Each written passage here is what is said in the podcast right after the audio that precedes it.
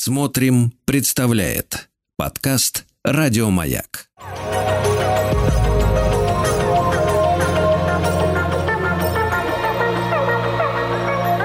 Сотворение умира.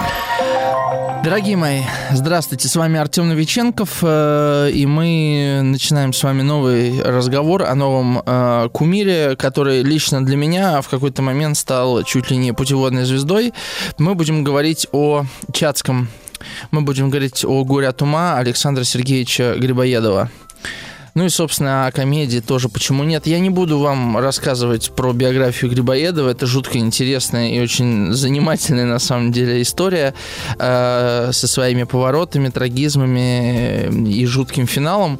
Э, вероятно, вы и так многое знаете. Если вам особенно это интересно, я вам могу посоветовать восхитительный, выдающийся роман Таньянова «Смерть Вазир Мухтара» называется. Этот роман, собственно, про жизнь и, и, и трагическую судьбу Грибоедова. Вот.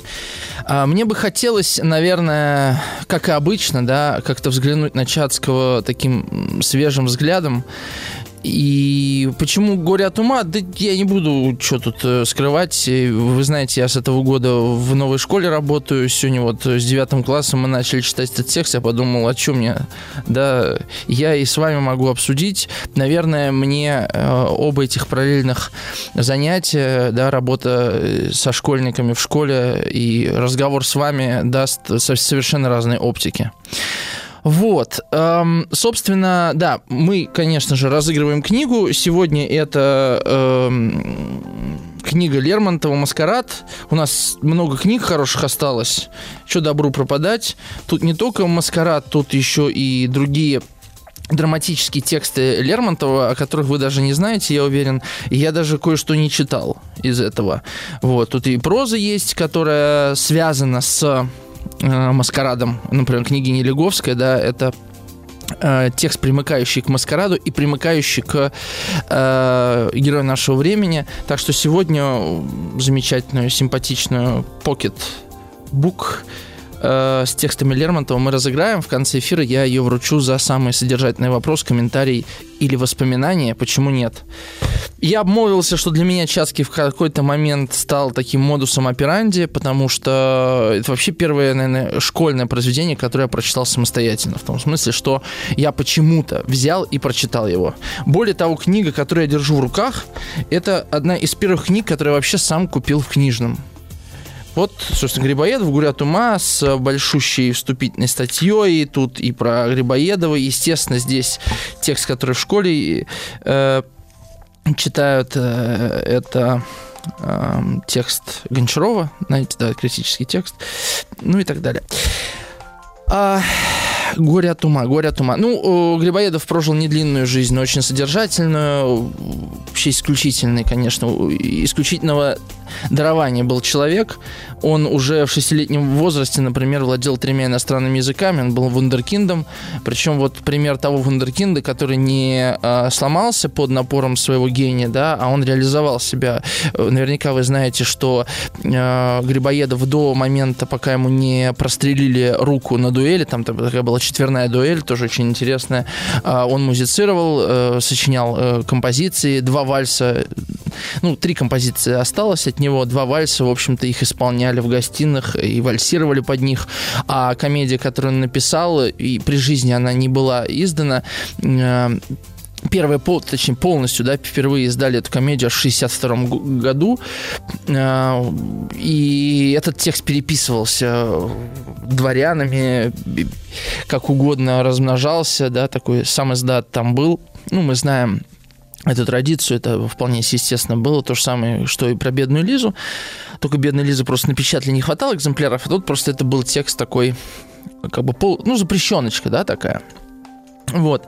«Горе от ума», конечно, текст удивительный. Э, удивительный с точки зрения языка и с точки зрения э, совершенно нового какого-то взгляда на то, какие, какой может выглядеть комедия. Потому что, ну, представьте себе, что такое русский театр – в 20-е годы 19 века. Это отсутствие репертуара вообще как такового. Да, у нас есть фанвизин, Но что бригадир, что недоросль Фанвизин, конечно же, опирался на французские примеры, на французские образцы. А, там очень много взято от французской комедии. Э, естественно, в первую очередь, Мольер э, приходит на ум. Кстати, надо обязательно сделать по Мольеру какой-то выпуск. Вообще что-то много русской литературы стало. Ну, вы меня простите. Ничего страшного. А, и э, все-таки «Горе от ума», наверное, первое самостоятельное драматическое произведение такой, такого масштаба, написанное на русском языке. Если мы просто с вами даже посмотрим на историю русского театра там, 18 века, мы увидим, что в основном это кальки с европейских да, произведений. А, чем удивительно «Горе ума»? Ну, э, с одной стороны, ну, в нем вообще соединены, эм, соединено все, что существовало да, в литературе того времени и даже чуть больше. Тут есть романтические да, детали, какие-то черты характеров и так далее. Мы пройдемся по этому тоже по ходу чтения, обсуждения. А, то есть, естественно, романтизм уже потихонечку отживает свое. Произведение завершено там в 24 году, в 25-м его уже начали тиражировать между собой. А, тут есть уже реалистические черты, а реализм, в общем, это уже веяние 30-х годов. Грибоедов, безусловно, в этом смысле э, жил вне времени. И тут есть типичные черты классицистические, да, и они разыг... обыгрываются, а они э, переосмысляются Грибоедовым. Например, ну просто мы открываем с вами действующие лица, я не буду весь список читать, давайте обратите внимание. Вот если вы слушали эфиры по бедной Лизе, а если нет, я очень советую. А, там есть служанка Лизонька, помните такую, да? Ну так, э, если вы помните, имя Лиза или Лизет ассоциировалось с девушкой, да, служанкой, которая хочет получше выскочить замуж. Она довольно примитивна, глупа. Лизонька у Грибоедова, ну, один из самых мудрых и глубоких персонажей. При этом ее хозяйка, так ее назовем София, да, то есть мудрость, она такой мудростью, в общем, не обладает, которой как будто обладает Лизонька, да. Потом э, Павел, Павел Афанасьевич Фамусов, управляющий в казенном месте, да, Фамусов, ну, famous, вы знаете слово, да, известный. То есть э, уже такой неоднозначный персонаж. На самом деле, э, то, как часто преподают комедию эту в школе, мне кажется, будет разниться с тем, как мы о ней сложим разговор. Мне так кажется, потому что, во всяком случае, у меня есть ощущение, что ну, моя оптика точно изменилась в отношении чуть ли не всех героев, почти всех героев этого произведения. А, то есть Грибоедов э, вроде использует говорящие фамилии, да, такой сатирический прием 18 века. С другой стороны, он, он уже это все обыгрывает. Если Лизонька, то это будет другая Лизонька. Если София, то не факт, что она будет мудра. Если Фамусов, э, то э, не факт, что он будет сугубо, знаете, человек статуса, хотя для Фамусова статус социально очень важен, да, это не глупый герой. Ну и что-то еще. Ну, устройство комедии. Четыре действия, да, в стихах. Эм, необычная вообще динамика произведения, потому что с, первой же, с первого же явления, с первой сцены все взрывается, все взрывается, да, э, проявляется в очень тонких чертах. Грибоедов нарушая, да, тут есть место, единство места времени, вы знаете, вот в классицизме было три, три единства, да, место, то есть все в одном месте должно происходить, времени, то есть все должно умещаться в 24 часа, либо уходить за полночь, ну, неважно, 24 на 24, чтобы это было одно протяженное действие, да, вот как Тарковский, на самом деле, хотел, что хотел Тарковский воплотить в кинематографе, да, такое неразрывное время, бесконечно текущее, там прекрасно это, например, обыграно у Тарковского в фильме «Ностальгия» с Янковским в главной роли, где человек ложится спать, и мы как бы проводим с ним всю ночь. Это вообще удивительные. Вот эти кадры, они постоянно у меня перед, перед глазами мелькают какие-то моменты жизни. Э, ну и, конечно, жертвоприношение, вот эта его работа со временем, э, наверное, э, наконец реализует замысел Тарковского. Ладно, я далеко ухожу, так или иначе. А, а вот третье единство, единство да, действия, единство конфликта, тут уже Грибоедов нарушает. То есть обычно и в комедиях Мольера, и у Рассина, и у Корнеля мы увидим, что будет один конфликт. Обычно социальный конфликт или любовный конфликт. Редко бывает, чтобы два конфликта было. Это уже нарушение канона. Э, Грибоедов, в общем-то, тут три конфликта как минимум выстраивает, и то это довольно схематические такие разговоры. Обо всем тоже по порядку. Грибоедов пишет, в общем, первую пьесу на русском языке, которую не стыдно ставить в театре, которую можно назвать русской. Да, тут много европейского влияния, безусловно, куда без него. Мы до сих пор существуем, например, в жанре романа. А роман это что, русский жанр, что ли? Нет такого русского жанра роман. Да? Мы как бы научились их писать. Поэтому без э, влияния культур друг на друга тут никуда не уйдешь. Так или иначе. А, еще Пушкин не написал Бориса Годунова, понимаете? А, и Гоголь не написал «Ревизора». Это случится через 10 лет, даже больше. Ну, «Ревизор» 37-го года, а это 24-го, условно, 13 лет. То есть у нас Грибоедов пишет, в принципе, потенциально, да, очень успешную комедию которую можно было бы ставить и в Петербурге, и в Москве, но в силу определенных обстоятельств этого не случилось. И только в 62 году, представьте себе, сколько прошло лет. Это вообще часть трагического наследия, да, трагического какого-то э, окончания жизни Грибоедова. Наверняка вы знаете, что его фактически расчленили в Персии, он был там послом, он... Э, ну, в общем, там было восстание, бунт, э, его голову насадили на кол, там таскали. В общем, это все ужасная история. Никому не пожелаешь такого ну что, давайте с вами как-то читать. Я обращу ваше внимание на какие-то интересные детали. Мы с вами будем читать какие-то диалоги. А, и чем он интересен Грибоедов, и чем, например, для меня он куда интереснее Мольера, вот именно в том аспекте, о котором я сейчас скажу, это в том, что Грибоедов редко что-то говорит напрямую. И если герой что-то говорит напрямую, значит, э, он в каком-то абсолютно эмоциональном состоянии, да, и в принципе тут кроме Чацкого редко кто говорит напрямую. Все тут строится на умолчаниях, намеках, э, каких-то играх, да, это такая прям игровая комедия, тут есть что играть. И не случайно, наверное, конечно же, ее ставят.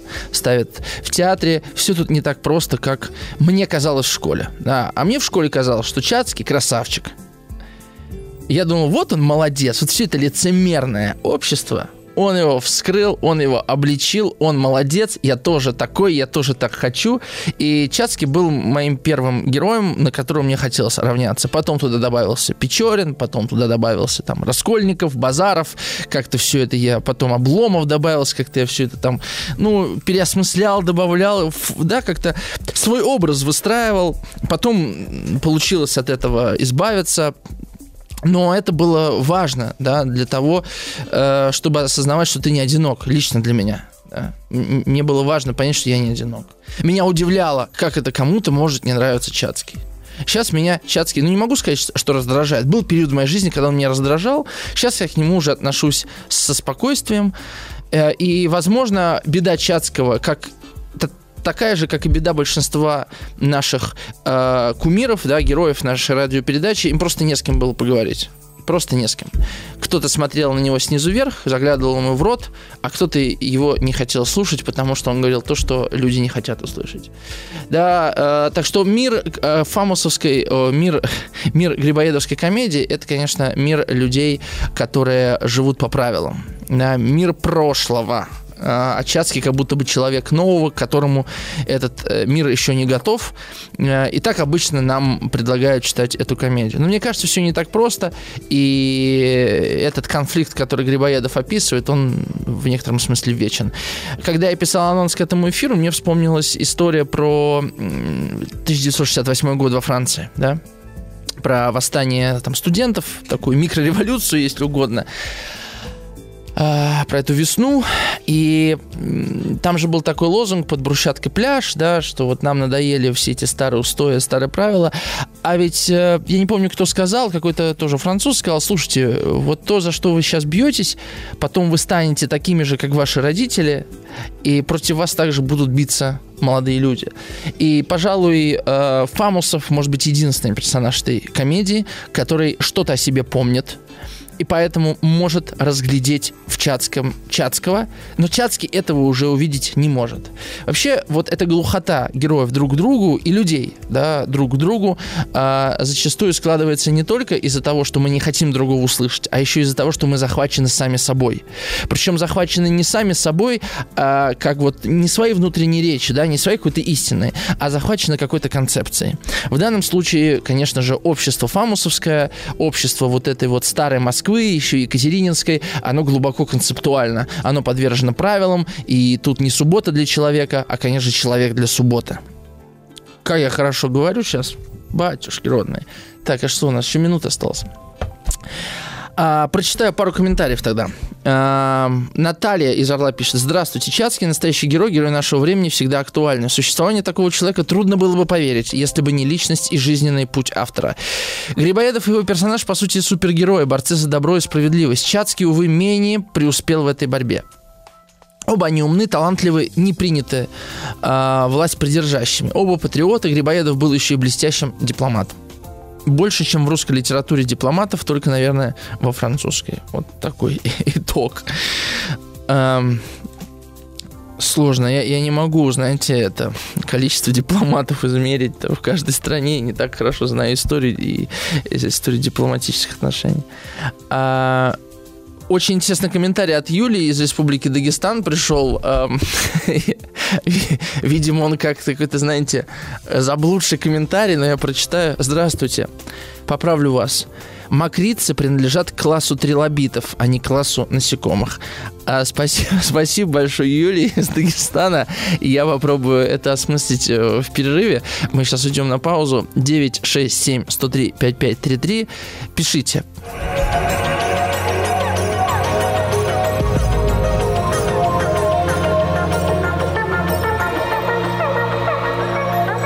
Сотворение умира. Так, ну что, давайте начнем. Приступим к тексту. Я сперва еще комментарий Александра прочитаю с э, интересным выводом. Из Москвы нам пишет Александр. Добрый вечер. Смотрел любительскую премьеру «Горе от ума» в современном стиле. Герои, одетые по-современному, поют современные песни и танцуют современные танцы. Один Чацкий одет в сюртуке. Манеры и поведение тех времен, что действительно делает его инопланетянином. И герои прикалываются над ним, насколько мы стали морально нищими, говорит Александр. А, а, вот, Александр, я не уверен, что это вообще про мораль, понимаете? Потому что все-таки общество, которое построено на строгих правилах, а вот то светское общество конца 18-го особенно, да, и начала 19 века, оно придерживалось правил, правил поведения. А, конечно, в чем-то оно было богаче. Оно было богаче, например, в языковых средствах. Я не про то, что у них язык был э, такой э, красивый, как, знаете, люди говорят, хочу научиться красиво говорить. Э, нет, Э, язык, кстати, был гораздо беднее, чем у нас, именно русский, поэтому они часто прибегали к французскому. Об этом я чуть позже скажу. А в другом люди не могли, это, это было просто не, неправильно, да, напрямую говорить о своих чувствах, особенно к представителю противоположного пола, поэтому всякие были системы мушек, знаете, черные точки, да, куда они прикалывались, к лицу прикреплялись, как женщина, как там, э, танцы разные танцевались, э, как на этих танцах люди передавали друг другу бумажки, смотрели друг на друга, система взглядов, э, перчатки, как они снимались, надевались, общались. То есть э, люди общались, да, тут, тут как бы есть, э, если есть какая-то деградация, то деградация чисто языковая. Но э, на то была особая объективная необходимость, да, были четкие правила, и их нужно было как-то обходить, подобно тому, как в Советском Союзе, да, люди говорили изоповым языком, писали произведения, да, используя изопов язык, потому что иначе тебя просто прикроют и ничего не случится. А, поэтому сложно нас обвинять, да, нашу реальность обвинять обвинять в том, что мы там в чем-то деградировали или э, мора... это обнищали в чем-то, да, если наша реальность не требует от нас таких ухищрений, я вас, ну, я убежден в том, что достаточно небольшого времени, если нас чем начнут ограничивать, мы найдем способы это реализовывать. Я помню, когда э, в приложении ВКонтакте, я еще в университете учился или даже в школе в старших классах, начали блокировать э, западную музыку, то есть там прав не было, и Rolling Stones, например, нельзя было послушать, и русские просто начали переименовывать эти композиции, там «Катящиеся камни», например, группа, вбиваешь, и там все песни Rolling Stones, пожалуйста. Это изопов язык, да. Людей вынуждают, да, общаться на таком языке. Это просто объективная необходимость. А, а то, что манеры, а, платье, в которое люди одеты, да, это все тоже знаковые системы, с одной стороны, с другой стороны, правила – Возможно, через сто лет или там через 50, Александр, когда мы с вами будем старенькими, нам тоже покажется, что вот все как обнищало. Это как было в Древней Греции. Э, древние греки уже писали о том, что как нынешняя молодежь деградирует по сравнению с нами. Это вечный разговор. Так что мне кажется, все в порядке, все под э, небом э, одинаково. Ладно, действие первое, явление первое. Я, конечно, не буду весь текст читать, что я Зачем? Да? Просто буду обращать внимание на какие-то детали. Э, ремарка такая. Гостиная в небольшие часы. Часы тут будут играть большую важную роль. Справа дверь в спальню Софии, откуда вас слышно фортепиано с флейтой, которые потом умолкают. Уже интересно. Потому что для нас это... Э, ну, какую мы информацию тут видим? Ну, если даже мы знаем, что раньше дома делились на мужскую и женскую половину, ну, это московский дворянский дом большой, да, мужская и женская половина, э, спальня Софии, София, дочь Фамусова, матери нет, мать умерла, э, и там звучит фортепиано с флейтой. Может ли София играть одна как Геннадий Ветров на двух инструментах сразу. Вряд ли. Соответственно, она с кем-то. И тут для... Ну, фортепиано и флейта, господи, что это значит? Ничего. А для человека, э, который просто читал эту пьесу, надо понимать, что эта пьеса писалась для чтения еще во многом. Не только для постановки, а в первую очередь для чтения. Грибоедов осознавал, что эту пьесу сначала люди будут читать. И, и не факт, что ее еще поставят. Особенно учитывая, что на носу был там 25-й год, вы знаете, декабристское восстание, смена власти, ну, на то есть тоже объективная причина. Фортепиано с флейту. Флейта – это э, типично мужской инструмент. На флейтах не обучали дворянских девиц. То есть мужчина, а она играет на фортепиано. Да? А, изначально мы думаем, что так. Потом мы узнаем, что, оказывается, на флейте играет София. То есть она играет на мужском инструменте. Ну, потом мы это узнаем, да? А Молчалин играл на фортепиано. Это уже как-то странно. Что это за папа такой? А вспомните, что... И вы наверняка помните, что для Фамусова крайне важно, что о нем говорят в обществе, что о нем думают. А у него дочь на флейте играет. Он это дозволяет. Представляете, сколько уже информации в одной ремарке? То есть это дочка, которая живет при папа, но при этом у нее достаточно много свободы да, она может захотеть играть на флейте, и отец, ну вы понимаете, да, бывает, что вот мать умерла, и отец понимает, что он должен быть одновременно для дочки и папой, и мамой, и вообще это, это жизненная ситуация, в которой оказался Фамусов, она вообще-то, мне кажется, вообще переворачивает то э, довольно плоское представление о Фамусове, которое зачастую можно услышать, что вот он лицемер, а все, что ему важно, это мнение общества, и действительно тут есть много фраз, а что же там скажет графиня, там Мария Алексеевна, кажется, и так далее. Но какой жизни ситуация? Ты мужчина, у тебя умирает женщина, она оставляет тебе маленького ребенка, тебе нужно как-то ее воспитывать. Конечно, ты можешь отправить ее, ее в институт благородных девиц, ты можешь не заниматься ее воспитанием, мамок, мамзелей, всяких нянек нанять, но он участвует в ее воспитании. Делает ли это ему какую-то честь? Ну, это уже оценочное суждение, тем не менее, он остался при ней. Она хочет играть на флейте, а в чем, собственно, проблема? Пусть играет на флейте, да? Суфражисткой, в конце концов, наверное, не станет. Тогда еще такого слова не существовало. А рядом Лизонька среди комнаты спит, свесившись с кресел. То есть она на стреме. Понятно, что она на стреме, потому что может прийти папа Фамусов. А Лизонька вдруг просыпается, встает с кресела, оглядывается, она, и, конечно, она возмущена. потому что уже светает. Эти, мы знаем, что там Софья с э, Молчалиным развлекаются до утра, играют музыку. А надо понимать, что это сейчас, ну, что музыка это вообще способ коммуникации, способ флирта в том числе, чего угодно. Общение мужского и женского начала. Э, Лизонька возмущена ну, и, и действительно, какого вообще я должна до утра сидеть на этом на палеве, как говорится, да, и ждать, а эти там милуются, до сих пор играют, она недовольна, она переводит часы, чтобы они прозвенели, а, и будет как бы этим весь дом, и тут приходит, а, тут приходит Фамусов. И начинает закручиваться любовная история, потому что мы видим, что Фамусов э, ну, к, Ли, к Лизавете, в общем, домогается. Она ему нравится. Тоже интересная история. Смотрите. Он дворянин. Какие права у Лизоньки вообще? Да, в общем-то, никаких. Она крестная, крепостная. Он может просто взять ее, и все. А Фамусов этого не делает. Почему? Он же вроде такой властный человек, большой дворянин, у него казенное место, то есть ему очень много что достает совершенно бесплатно. Наверное, хорошее место, может даже взятки дают, неважно. Он вхож в высший свет, там всякие, кто там у него, графини, княжны там к нему ходят, понимаете? Ну, много еще расскажет про свою жизнь. А он вот оказывается, робкий, что ли, да? Он не может просто вот так взять и э, присвоить себе а, то, что ему, в общем, принадлежит юридически. А? Лизонька юридически его крепостная девка. И вот он... Э, мне так нравится, как это все написано.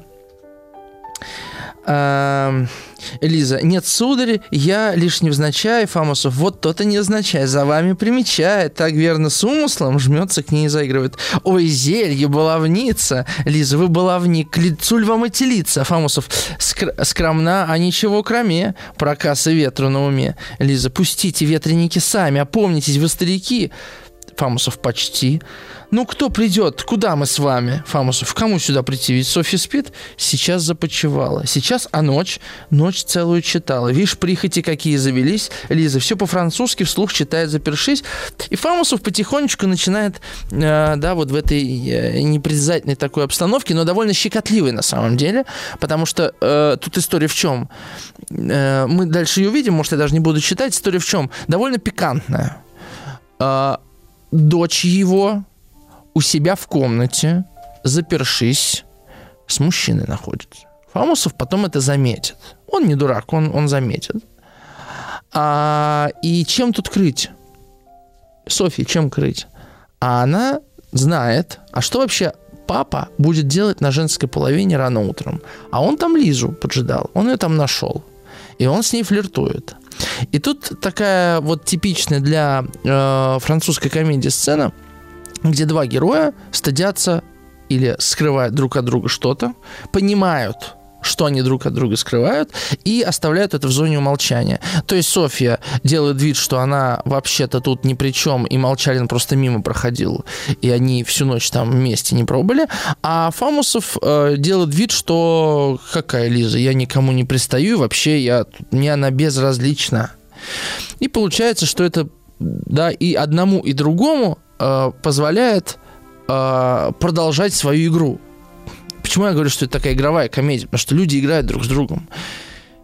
И сейчас можно пуститься в двухминутное лирическое отступление об игре вообще как таковой. Потому что мы вообще-то вся наша культура — это игра. Я не буду пересказывать Homo Ludens, Хёйзинги, но то, что мы запрещаем себе играть, то, что мы зачастую всерьез к чему-то относимся, а, блокирует наши, вообще наши отношения с людьми. Потому что любой флирт, юмор, а, степ, да, или ирония, самая ирония, или э, даже благ... не то что ну, какие-то, да, способы показать себя людям, это все, конечно, форма игры. Да? И в комедии все играют. Причем играют на разных уровнях. Играют как бы в долгую, как Молчалин, потому что ему... Э, он из Твери, его Фамусов оттуда вытащил, да, он карьерист, он играет в долгую, он играет в чувства, да. Софья тоже играет, тоже играет в чувства, но на другом уровне. У нее нету э, задней мысли э, в том, чтобы э, что-то получить от другого, но то, что она говорит, это не всегда, почти никогда не значит то, что она думает и считает. И в этом, собственно, заключается глубина этого произведения, потому что мы можем фантазировать на этот счет сколько угодно. И я вам предлагаю, на самом деле, пофантазировать. Вопрос, который я вам задам, э, и мы его сегодня будем обсуждать, мы еще не дошли до этой сцены, но это интересный вопрос. Вот смотрите, Чацкий возвращается после трех лет отсутствия. Софья любит его еще или нет? Она действительно его презирает или нет? Или она действительно любит Молчалина, как она говорит? Ну, мы до этого дойдем. Всему свое время. 967-103-5533. Сейчас короткая реклама будет.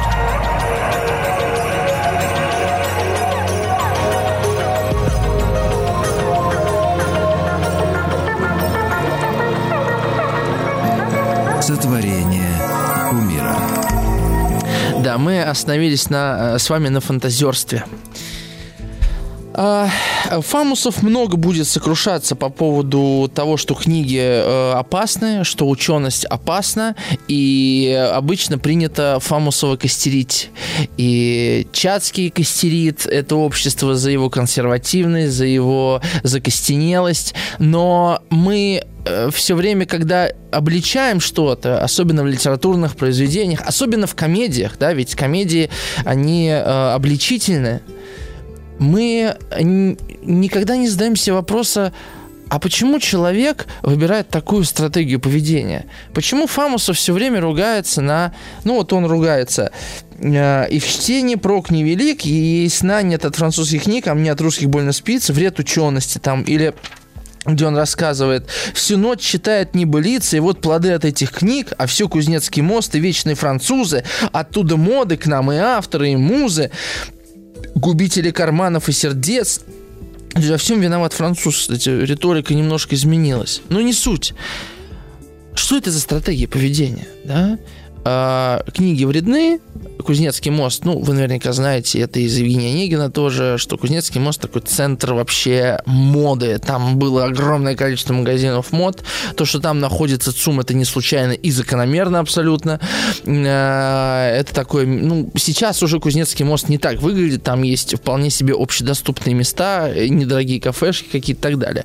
Тогда это было место встреч. Это было место э, такого роскошного шопинга этот, Москва приезжала туда себя показать, потому что на бульварах э, люди гуляли для мациону, а вот себя показать надо было на Кузнецкий мост, конечно, ехать обновки и так далее. Э, Короче говоря, Фамусов же ведь выбирает такую стратегию не случайно. Сам он образованный человек. А Образованный он потому, что он может понять чуть ли не единственный, что вообще Чацкий говорит. Он может увидеть Чацкого со стороны. Единственная возможность всех. Мы еще об этом поговорим. А, Он просто не а, показывает этого окружающим, потому что он держится за то, что он имеет. И давайте вспомним, он потерял женщину. Любил ли он эту женщину? Ну, судя по тому, как он относится к дочери, возможно, любил. Я, ну, можно далеко от фантазии вдаваться, да, но в нем есть нежность сердца, в нем есть отеческое такое присутствие очень важное а, для этой комедии. И, возможно, ам, а, а если вот его это общество подвергнет астракизму, подобно тому, как подвергли Чацкого, что тогда будет? Он лишится всего, что имеет. А для чего ему все, что он имеет? Ну как не для Софьи? Для, для чего еще? Он уже человек в возрасте. Конечно, э, он держится за свой социальный статус, но наверняка, если ему задать вопрос Софья там или социальный статус, он скорее выберет дочь. Э, его чувства к дочери вполне себе очевидны.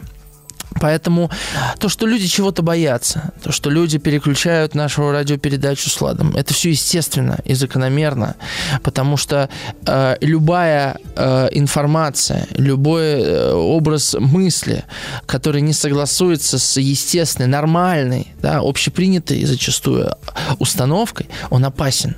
Опасен не только для тебя самого, но и опасен для твоего жизнеобеспечения.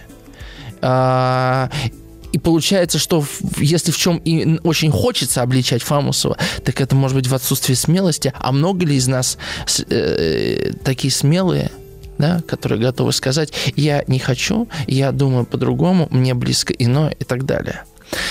Я просто про то, что да, конечно, это литературный персонаж. И очень легко литературных персонажей э, носом тыкать в их ничтожество, в их лицемерие, в их слабость. Но ведь э, нам хочется это делать во многом потому, что мы в себе такие же слабости, ну, может быть, другого качества находим. Да?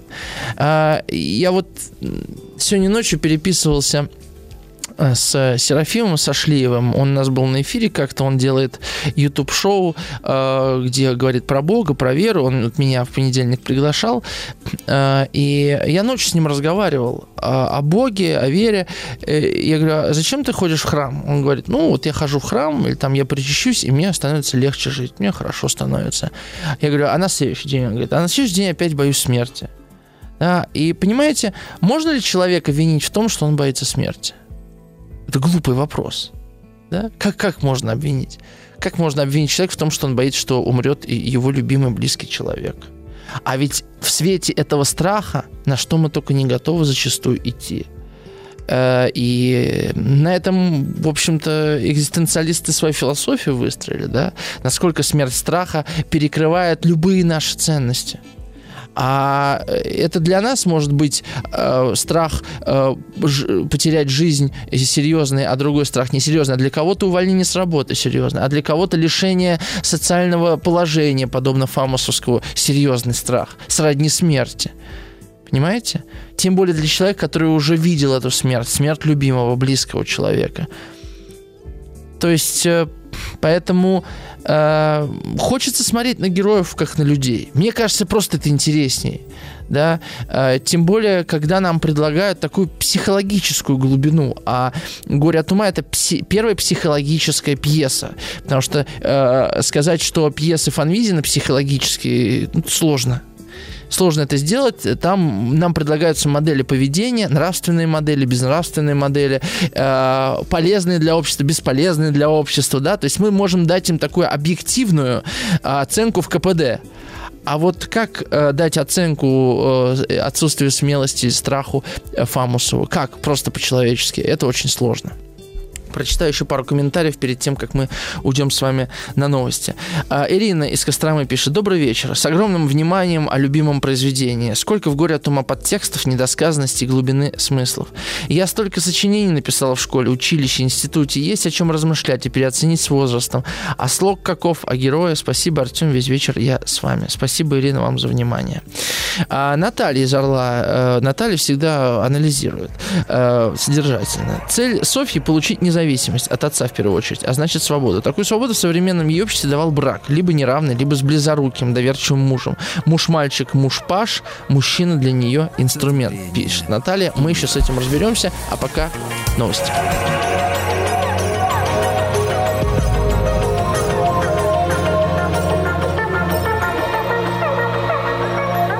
Сотворение умира. С вами по-прежнему Артем Новиченков. Сегодня мы говорим о Чацком, хотя, хотя Чацкий еще не пришел э, в тот текст, который мы обсуждаем.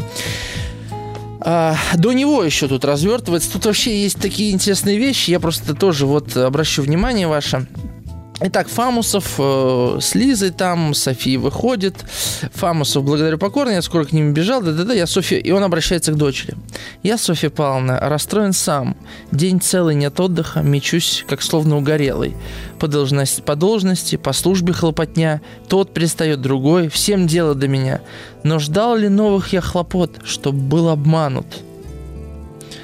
То есть он, э, естественно, говорит о том, что она оказалась с э, мужчиной в комнате, да, э, и она ему говорит прежде, он только что вошел, молчание, говорит, я с прогулки. Фамусов не дурак, понимает, что дочь его обманывает.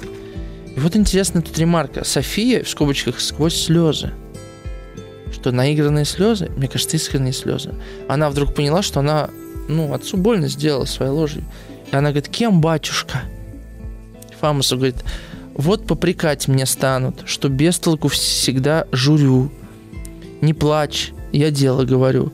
Уж об твоем ли не родили об воспитании с колыбели. Мать умерла. Умел я принанять в мадам Розье вторую мать. Старушку золото в надзор к тебе приставил. Умна была, нрав тихий, редких правил. Одно не к чести служит ей, за лишних в год 500 рублей. Сманить себя другими допустила. Да не в мадаме сила, не надобно иного образца, когда в глазах пример отца. Смотри ты на меня, не хвастаю сложением, однако бодр свеж и дожил до седин, свободен, вдов себе господин, монашеским известен поведением. А, на что обычно обращают внимание в этом тексте? На то, что Фамусов лицемерит – например, монашеским известен поведением, потом мы узнаем, что э, у Фамусова там э, внебрачный ребенок, что он там с этими веселится, тусит и так далее. Ну, не монашеское поведение, так, так. Но, а зачем дочери говорить, что ты хороший отец? Зачем дочери напоминать о том, как тебе пришлось тяжело, как ты старался? Зачем? Понимаете, какой вопрос? Какая цель у Фамусова? Что, просто усовестить ее? Или нечто большее? И потом, мать умерла, умела я принанять в мадам Розье вторую мать. Старушку золото в надзор к тебе приставил. Почему он об этом говорит? Можно было бы нанять мамзель. Да, ну, какую-то тетку просто, чтобы приглядывала, обучала каким-то правилам. И обычно, э, на всякий случай, то, что я читал в литературоведении, это объясняет тем, что он сэкономил на дочери денег. Что он не какой-то там нанял дорогостоящую женщину, а вот старушку какую-то. А с другой стороны, давайте вспомним пушкинскую няню. Старушка-старушка. Ну, сколько она ему дала. Дело же вообще не в деньгах, на самом деле, а в любви. Мне кажется, что Фамусов выбирал не по ценнику человека, а вот эту... Причем эта мадам Розье такая была хорошая, да, что ее даже что ее перекупили, то есть она действительно э, была какая-то счастливая, видимо, да. Такая странная история, и Фамусов наверняка с горечью об этом говорит, что он надеялся на эту женщину, ее, а ее украли фактически. Такая история незавершенная, к ней больше не будет возвращаться Грибоедов, но интересная. Такой неочевидный монолог, на самом деле, Фамусова, его в школе не заставляют учить, но он чем-то трогательный. Да, он говорит, не плачь, я тебе расскажу, как. И, представьте, вот этот момент интересный. Ну, сколько ему лет уже? ну давайте прикинем, сложно это сделать, конечно, да, он говорит, то есть если сейчас Софии 17, это в тексте указано, то сколько ему? Ну, точно за 40, да, может быть, ближе к 50, это уже приличный возраст. Во всяком случае, когда э, Пушкин вспоминал Карамзина, э, там, а тому было, я не помню, там, ну, я сейчас совру, ну, уже если 50 лет, вон, у Татьяны мужу 52 года, а он уже как стариком считается. Ну, сегодня что такое 52 года для мужчины? Ну, даже если ему там под 50, он молодец, он говорит, смотри ты на меня, не хвастай сложением, однако бодрый свеж и дожил до седин ну, уже седина, да, то есть, ну, я вообще справляюсь, он говорит, дочь, справляюсь. Э, Элиза, тут интересная деталь, Элиза, осмелюсь я, сударь, Фамусов, молчать, он говорит Лизе. А зачем он это делает? Чтобы показать Софье, что на самом деле мне она не интересна. Дальше не будем детали. Вот тут интересный момент. Фамусов, пожалуй, на меня всю суматоху сложат, не в пору голос мой надел им тревог. Он понимает, что на него сейчас, сейчас он во всем будет виноват, защитить он себя не может, потому что все понимают, что тут Лиза, и он был с ней наедине. Понятно? София, по смутным с ней безделица тревожит, сказать вам сон. Пойдемте, э, поймете вы тогда. Такой отвлекательный маневр. Фамусов, что за история? София, вам рассказать, Фамусов? Ну да, садится. Представляете, вот, ну, представим эту сцену. Тут уже вообще э, особое удовольствие, во всяком случае, в чтении текстов, которые... Ну, тут, понимаете, ведь язык изменился. То есть есть дистанция, то, что это лирическое произведение, написано стихами, его сложно вот так воспринимать. Но смотрите, вот этот папа, он пришел, он увидел, что дочь была с мужчиной. Ему больно, да, он ревнует, может быть. А он э, вызывает в дочери слезы. А он понимает, что ну, он как-то чувствует себя не в своей тарелке. А если она его любит, а это всего лишь молчалин, кто он вообще такой? Что делать? И София говорит, мне приснился сон. И он абсолютно честно говорит, садится. Что за история? Вам рассказать? Ну да. И он садится слушать. Это такая ремарка. Садится. Можно было ее не писать? Можно. Он садится слушать ее. Он внимателен к ней. София. А София начинает выдумывать сон. На, на лету и, и как бы продолжает врать отцу на самом деле. Позвольте. Видите ли, сначала цветистый лук. И я искала э, траву какую-то не вспомню, но его вдруг милый человек, один из тех, кого мы увидим, будто век знакомый, явился тут со мной, и вкрадчив, и умен, но робок. Знаете, кто в бедности рожден? Она, конечно, промолчали на как-то там Афамусов. Ах, матушка, не довершай удара, кто беден, тот тебе не пара. София. Потом пропало все. Луга и небеса, мы в темной комнате. Для довершения чуда раскрылся пол, и вы оттуда бледны, как смерти дымом волоса. Это удивительный момент, потому что в этих двух строчках описан финал комедии «Горе от ума». Раскрылся пол, и вы оттуда, когда Фамусов внезапно выходит на сцену и понимает все. Делает вид, что он все понимает. Это тоже важно, но потом об этом Тут с громом распахнули двери, какие-то не люди, не звери, нас врознь и мучили сидевшего со мной, он будто мне дороже всех сокровищ. Хочу к нему, вы тащите с собой, нас провожает стон, рев, хохот, свист чудовищ. Он вслед кричит, проснулся, кто-то говорит, ваш голос был, что думаю так рано, бегу сюда и вас обоих нахожу. Фамусов, да, дурен сон, как погляжу, тут все есть, коли нет обмана. И черти, любовь, и страхи, и цветы. Ну, сударь мой, а ты? Представляете, какая интересная вещь. Понимает ли Фамусов, что она врет, что придумывает сон? Говорит, да, красивый сон. Если нет обмана, все есть. Отлично придумала. И черти, любовь, и страхи, и цветы. Так, а ты что скажешь, говорит Фамусу, что ты соврешь? Молчалину. Он говорит, я слышал голос ваш. Фамусу забавно. Дался им голос мой, как себе исправно всем слышится. И всех зывает до зари, на голос мой спешил. Зачем же, говори. Молчалин говорит, с бумагами -с? С бумагами. Ну, Молчалин, напомню, секретарь у Фамусова. Да, их не доставало. Помилуйте, кто это вдруг припал усердие к... Что это вдруг припал усердие к письменным делам? Ну, в общем, и говорит, идем бумаги разбирать. Ну, давай, если бумаги, показывай. А что? А у Молчалина реально бумаги. А что за бумаги у него могут быть в руках? Догадаетесь сами.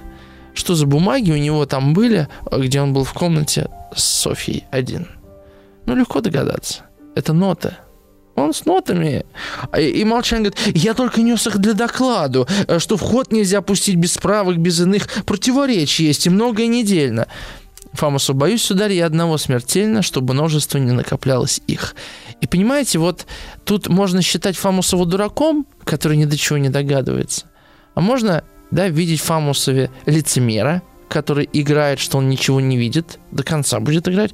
А можно увидеть в Фамусове человека, который не хочет разрушать ту иллюзию, которую он выстроил вокруг себя.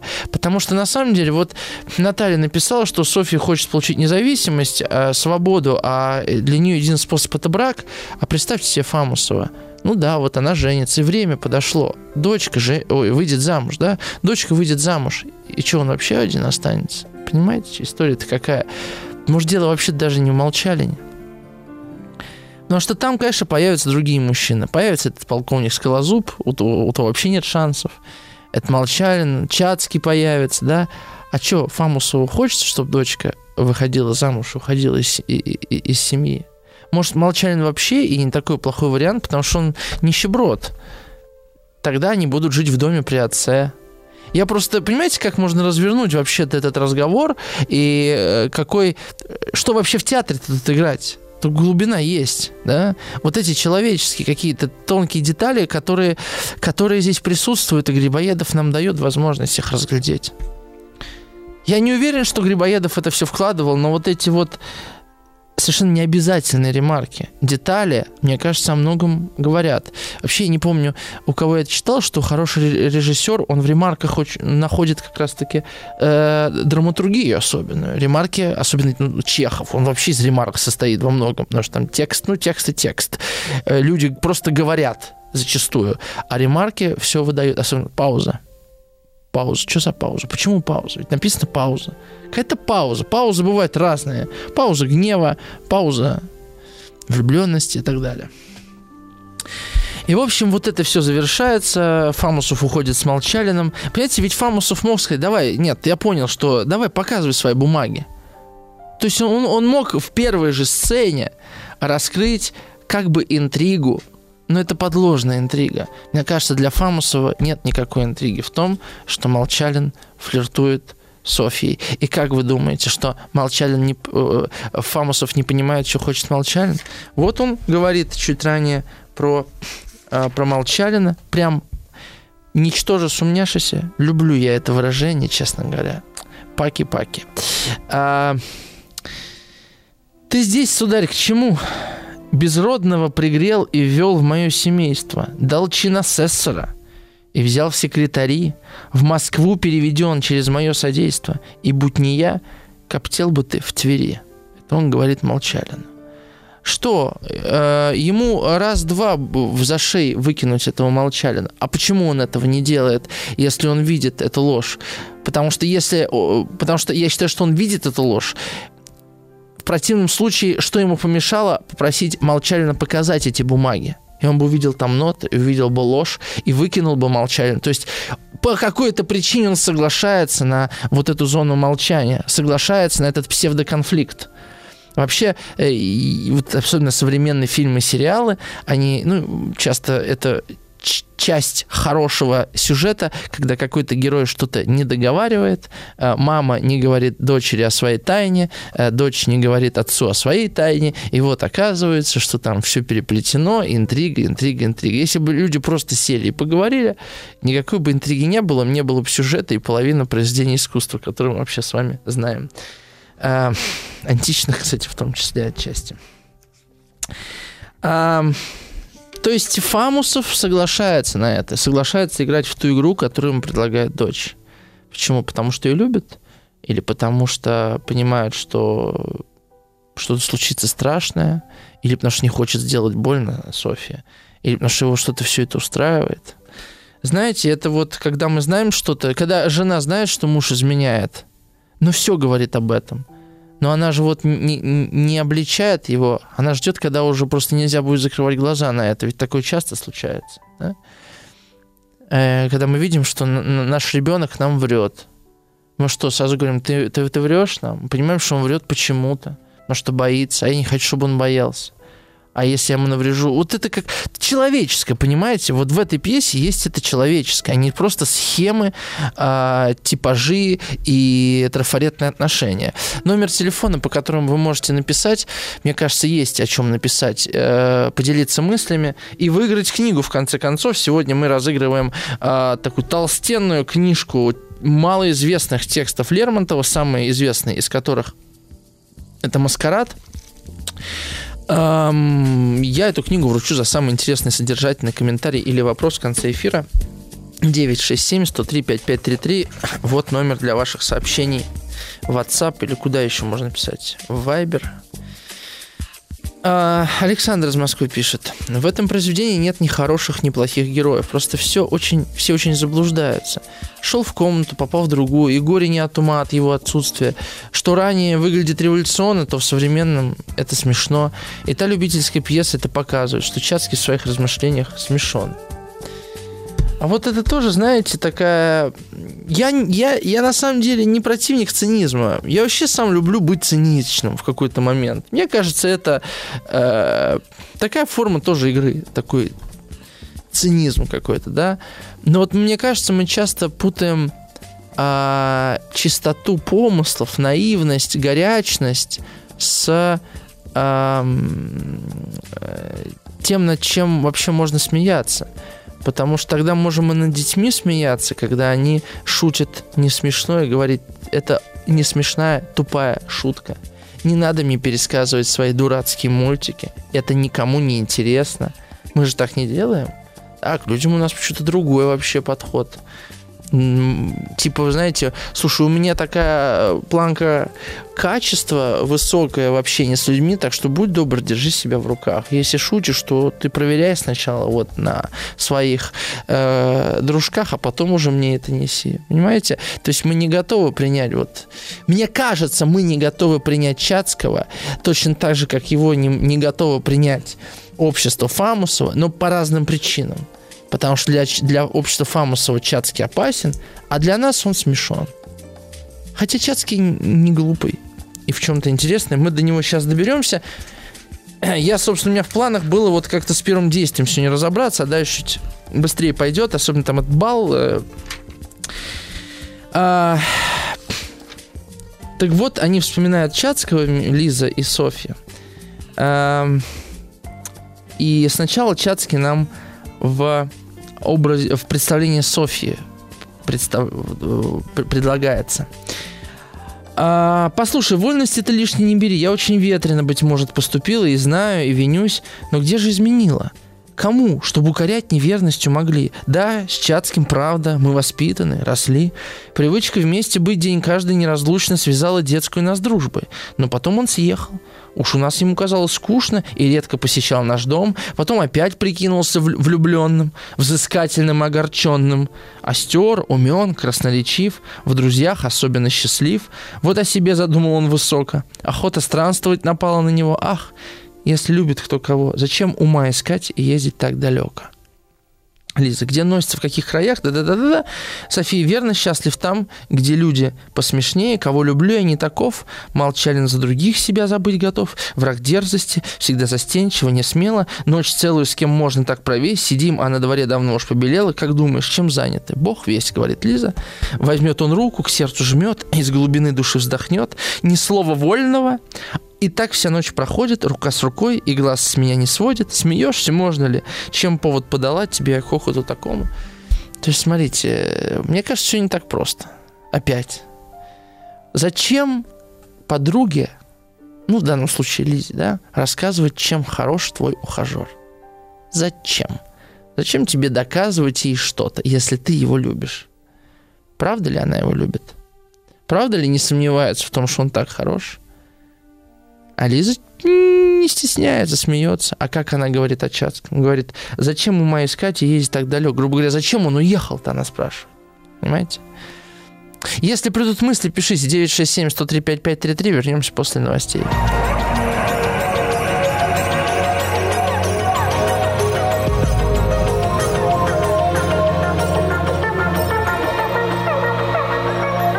Сотворение кумира. Да, мы с вами возвращаемся, а, и мы подошли к, собственно, появлению нашего героя. Мы подошли к появлению Чацкого. Очень много интересных деталей. Итак, ситуация следующая.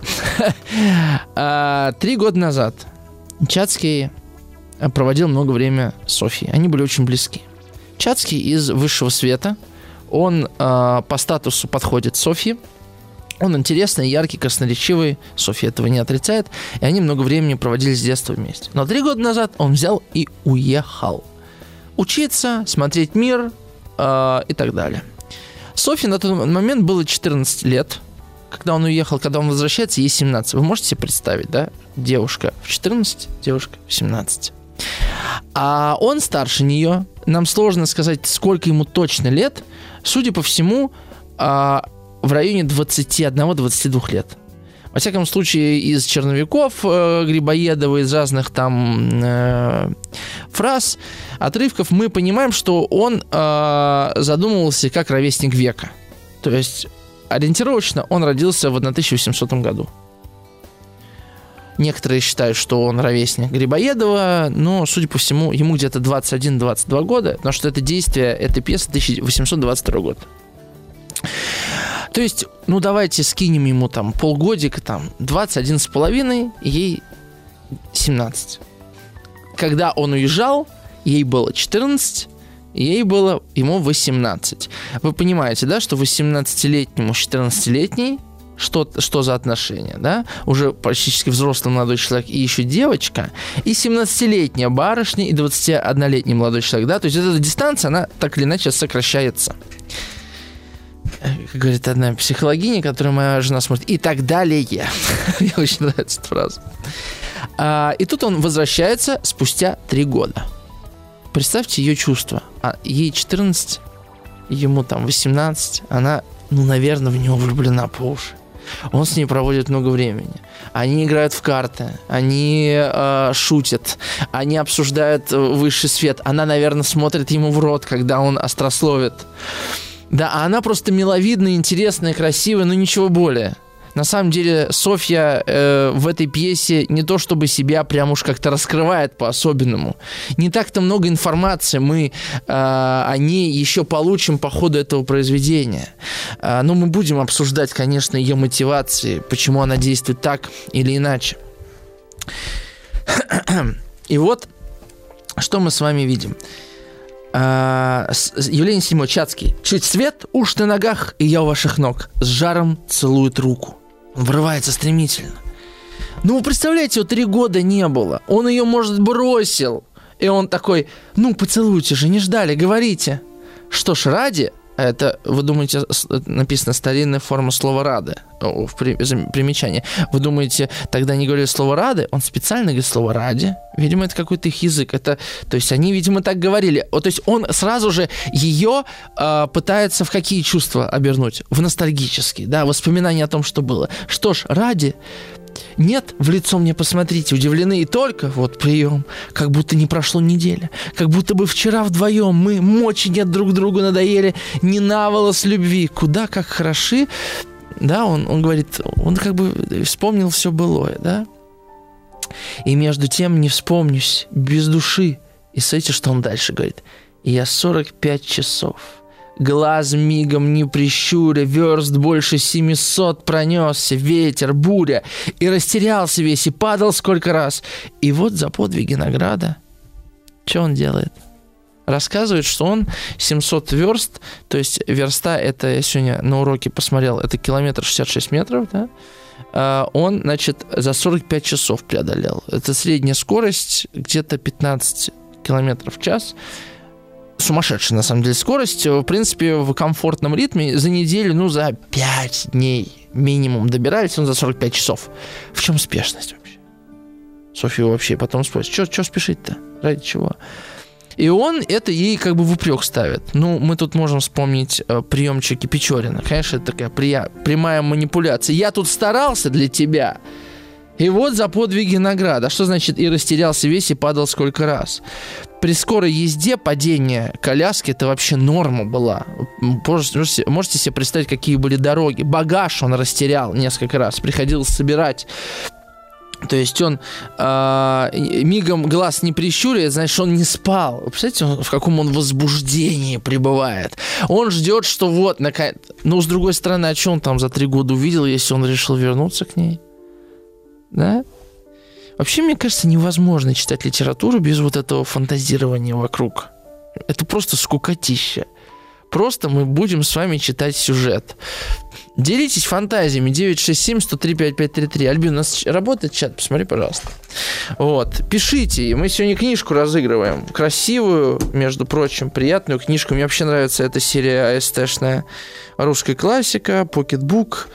«Маскарад», другие повести Лермонтова. Тут и драматические произведения, и прозаические. Вот.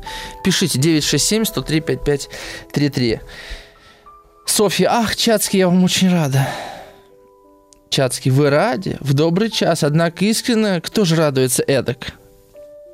Это, знаете, маловато будет. Мне кажется, так напоследок людей и лошадей знобя я только тешил сам себя. Тут, конечно, вспоминается великая цитата Андрея Аршавина да, а, которого мы когда-нибудь заполучим в эфир. Лиза, вот, сударь, если бы вы были за дверями, ей-богу, нет, это Лиза говорит, нет пяти минут, как поминали вас мы тут, сударыня, скажите сами, София, всегда, не только что теперь, не можете мне сделать вы упрека, кто промелькнет, отворит дверь проездом, случаем из чужи издалека, с вопросом я, хоть будь моряк, не повстречал ли где в почтовой вас карете? Интересные комментарии, Софья. Она всерьез или она иронизирует? То есть она говорит, я правда всех спрашивала, не видели ли вас кто? Не видел ли вас кто где в почтовой карете? Или она иронизирует и такую позу, да, вы знаете, я вас так ждала, что каждого вас расспрашивала. А это как сыграет актриса, конечно. Это, э, вот как это прочитать? И так, и эдак. Или знаете, как в любой шутке есть доля правды? Да? И в иронии, значит, может быть, есть это правда. Вам бы как хотелось, да, чтобы Софья чувствовала к Чацкому эту любовь? Или хотелось бы, чтобы она была такая холодная и совершенно не, э, как сказать, неучастливая, что ли, в его э, чувствах. Можно ли вообще вот так забыть эти чувства? Как глубоко она его любила? Можно ли забыть эти первые чувства еще? Понимаете? Можно ли вот их отринуть? Тем более ей было не 10, не 7, было уже 14. Он, пробуд... он пробуждал в ней эти чувства. И давайте честно, вот молчали, она, она прекрасно понимает. Она говорит Лизе, слушай, ну возьмет руку, держит, жмет, так часами жмет, держит, молчит. Ну это смешно. И, и Лиза смеется. Да? Ни слова вольного, и так вся ночь проходит. То есть Молчалин как будто такой безопасный. Понимает ли Софья, что Молчалин карьерист? Или не понимает? Или она не хочет понимать? Вообще вот э, чатский обличитель, а может он просто не хочет играть вот в эти игры? Потому что не нуждается в них. Мы же не просто так в эти игры играем. Не просто так мы личины надеваем, не просто так лицемерим, не просто так секреты держим. Так, пару комментариев пришли. А, Марина из Москвы пишет как сказали бы психологи, психологи у Чацкого созрели лобные доли. Повзрослел мальчик. Хороший комментарий. Анастасия пишет. А, Евгений, ваш комментарий про Молчалина четко срезонировал с, Остро... с Островским «Свои люди сочтемся». Тоже облагодетельствованный хозяином, и какой результат? Понятно, что Островский много позже Грибоедова, но... Вот такой комментарий Анастасии. Господи, а уже эфир-то у нас Эфир уже близится к концу. Но мы это э, прочитаем дальше. Слушайте дальше, да. Чацкий, положимте, что так. Блажен, кто верует, тепло ему на свете. Ах, боже мой, жли я здесь опять, в Москве, у вас, да как же вас узнать? Где время то, где возраст тот невинный, когда бывало вечер длинный, мы с вами явимся, исчезнем тут и там, играем и шумим по стульям и столам, или ваш батюшка с мадамой за пикетом, мы в темном уголке, и кажется, что в этом, вы помните? Вздрогнем, что скрипнет столик, дверь, София, ребячество – Чацкий Дас. А теперь в 17 лет вы расцвели прелестно, неподражаемые, это вам известно, и потому скромны, не смотрите на свет. Не влюблены ли вы? Прошу дать мне ответ без думы полностью смущаться. Сегодня одна ученица в классе обратила мое внимание на это место. Я никогда на него не обращал внимания.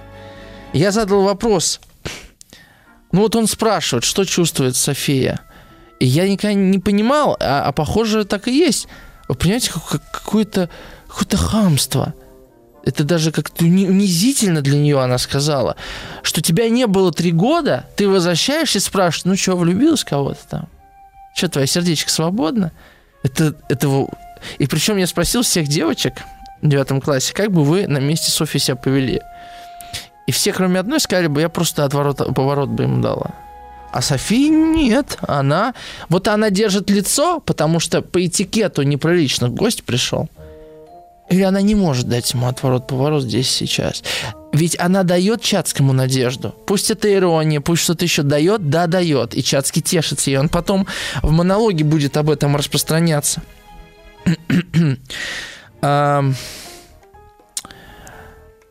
Бездумно. И София отвечает, да хоть кого смутят вопросы, быстрый, любопытный взгляд. Она не говорит ему, да, влюблена, и сердце мое занято, Чацкий, до свидания. Чацкий, помилуйте, не вам, чему же удивляться, что нового покажет мне Москва? Вчера был бал, сегодня будет два. Тот сватался, успел, а тот дал промах. Все тот же толк и те же стихи в альбомах. Такой, да, Печоринская. Я уже, я уже пожил, уже повидал да, кстати, интересно, что Чатского пишет, что то Чадский, то Чатский, типа он в чате сидит, да. а ну Чадский через Д, кстати, был в черновиках, а, когда еще пьеса называлась «Горе уму», а, так-то он через Ц. Конечно, от Чада Грибоедов его избавил. Ой, комментарии посыпались, я прочитаю. А, Илья из, из Северодвинска. Артем, добрый вечер, услышал ваш голос в приемнике. Вот это слово классное, да, приемник. Хотел уточнить, 9 августа выиграл у вас книгу «Мир без женщин» но никто со мной не связывался с радио. По возможности можно будет, чтобы ее подписали, просто написали, что от маяка заранее спасибо.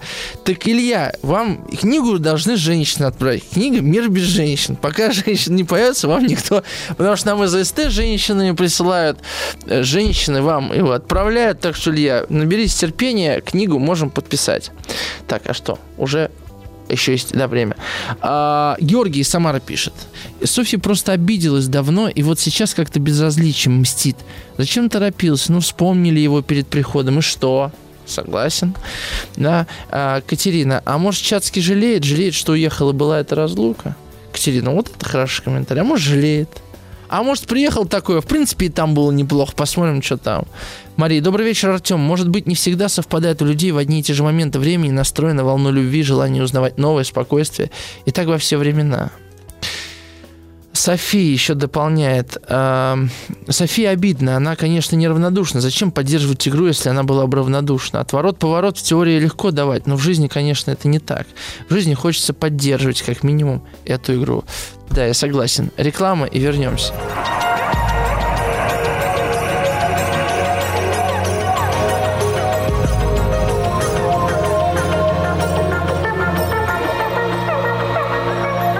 Сотворение кумира. Анна пишет из Санкт-Петербурга. Раз Грибоедов новатор, он, возможно, и отношения выстраивает нестандартно, к тому же так считать интереснее. Ну, на самом деле, любовный конфликт здесь нестандартный, да, он э, отличается. Тут есть типичные черты, но э, кое-что перевернуто. Например, Молчалин э, э, э, влюблен в Лизу да, а не Лиза в Чацкого или Молчалина. Тут, да, такие истории. Катерина пишет, спасибо за такую тему интересную. Сижу, слушаю эфир, вышиваю, пью вино и чувствую себя Софией. А, Катерина, а вам книжку хочу вот подарить за сегодняшний ваш комментарий, чтобы вы еще и, и, и читали и хорошие и нетривиальные тексты Лермонтова. Вот, с вами книжка, кстати, быстро приедет, в отличие от других. Вот Анна из Санкт-Петербурга ждет. Мы ждем книжки, Анна. Мы все отправляем, просто вот есть такая как бы логистическая заминка. Ничего не поделаешь. Издательство долго присылает. Но у нас есть книжка, которая вот у меня в руках. И эту мы быстро отправим. Тем более, э, Катерина живет в Москве. Так что, Катерина, ждите. С вами Альбина, наш редактор, свяжется. Я не буду читать длинные монологи Чацкого о том, как он распекает московское общество. Это очень... Э, это вообще странно. Это интересный вопрос, потому что он говорит, ну что ваш батюшка, все английского клуба, старинный верный член до гроба и так далее. Он пишет, он говорит про, его, про, его, про ее дядю, про общих знакомых и про всех очень едко, очень грубо. Понимаете, э, Чацкий их не любит. У нее нет к ним любви. Как, ну вы представьте, появляется мужчина, который вам нравится да? Неважно, отсутствие, не отсутствие, просто появляется. Вы знакомите его со своей семьей, с своими родителями. Он вам говорит, слушай, ну у тебя папаша, конечно, полный идиот. Дядя клоун. А вот этот ваш друг твоего папы, который дома театр устраивает, это же посмешище, убогое зрелище. То есть он не принимает ваше окружение, каким бы оно ни было. Он не может его полюбить как часть вас. Это очень важный момент. Он не может остановиться. Говорит, длиннющий монолог. София пытается что-то ему ответить, он ее не слышит. А тетушка, все девушка, Минервы, все Фрейлина Екатерина I. Екатерина I умерла в 1727 году. То есть это прохлестывало. А у нее власть очень большая. То есть ей уже 180 лет где-то, чтобы вы понимали. Все там, да, она. а, это тетушка ее. Ну, как тетушка, да, условно. А, Тут много таких деталей. Например, тут трое из бульварных лиц, потому что Тверской и Причистинский бульвары были место прогулок дворян. Он, он даже все это так, все это отвратительно, его тошнит от этого, да. И потом интересный момент. Он распинает, распинает, э, очень едко, и все так рифмовано. А, и потом вот э, пишет, э, и день и ночь по снеговой пустыне спешу к вам голову сломя, и как вас нахожу в каком-то строгом чине. То есть, что за холод, да? Вот полчаса холодности терплю лицо святейшей богомолки, и все-таки я вас без памяти люблю. И потом интересная ремарка. Минутное молчание. Вот ей-богу, я бы дорого дал, чтобы в театре было минутное молчание. На радио такое себе не позволишь мне сразу скажут, Артем, прекращай это делать, паника будет. Кстати, вы включаете радио, а там тишина. Вообще просто ни музыки, ни какого-то голоса, ни цоканья, циканья, а тишина. Минутное молчание. И здесь Чацкий вот за эту минуту, он как бы получает возможность отойти от самого себя и посмотреть, что он вообще делает. И он говорит, послушайте, ужли слова мои все колки и клонятся к чему-нибудь вреду. Он задумался, понимаете? Но если так, ум сердцем не владу, я в чудаках иному чуду, раз посмеюсь, потом забуду. Велите же мне в огонь, пойду как на обед. Такая патетика пошла, да? София, да, хорошо, сгорите, если же нет. Это она мстит за молчание, потому что он до этого сказал. А впрочем, он дойдет до степени известных про Молчалина, ведь нынче любят бессловесных. Он, и он и Молчалина, естественно, уколол. А. Что я Молчалина глупее? Где он, кстати? Еще ли не сломил безмолвие печати? Бывало песенок, где новеньких тетрадь увидит, пристает, пожалуйте списать. То есть о том, что молчали нет собственных мыслей. А я не знаю, что вот лучше, отсутствие собственных мыслей или вот эта желчь и ненависть ко всему миру. И чего ты ждешь? Вот это желание укорить и уколоть человека, оно, конечно, никакой христианской любви в себе не имеет. И что ты ждешь, что ты скажешь человеку, что он уродлив, и он посмотрит в зеркало и скажет, слушай, правда уродлив? Скажешь человеку, что он лжет, что он, что он ничтожество, он скажет, слушай, ты прав, я ничтожество. Вот этого ждет, что ли?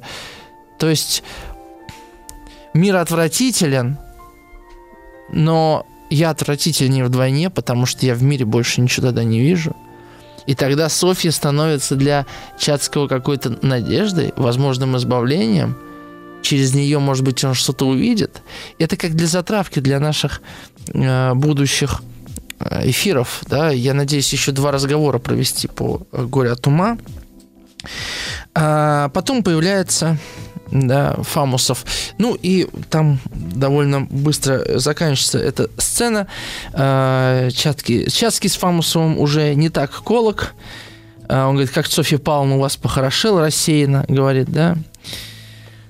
Причем Фамусов его встречает э, так, смотрите, ну, выкинул ты штуку, три года не писал двух слов, то есть он даже не писал, понимаете? Три года.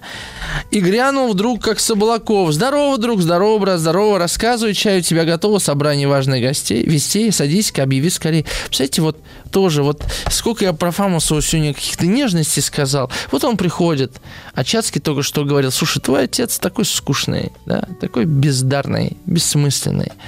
А он дочку один поднимал. Он себе имя делал. Он дочери все, все дал, что она могла. Он даже соглашается играть в ее игру. А что сделал Чацкий? Ну да, он младше, ну, понимаете, какое-то тут все такое, ну, человеческая история, вот я к чему. Не только схемы. А, комментарий хороший Санкт-Петербург успею прочитать. В общем, Грибоедов выносит приговор мальеровскому мизантропу. Мы про мизантропа, может быть, еще поговорим в следующий раз. В общем, с вами я прощаюсь за сим. Вернемся через неделю в эту же студию, к этому же тексту. С вами был Артем Новиченков. Подписывайтесь на мой телеграм-канал. Говорящий тростник, может, там что-то интересное напишу по поводу Гуря Тома. До новых встреч. Еще больше подкастов «Маяка» насмотрим.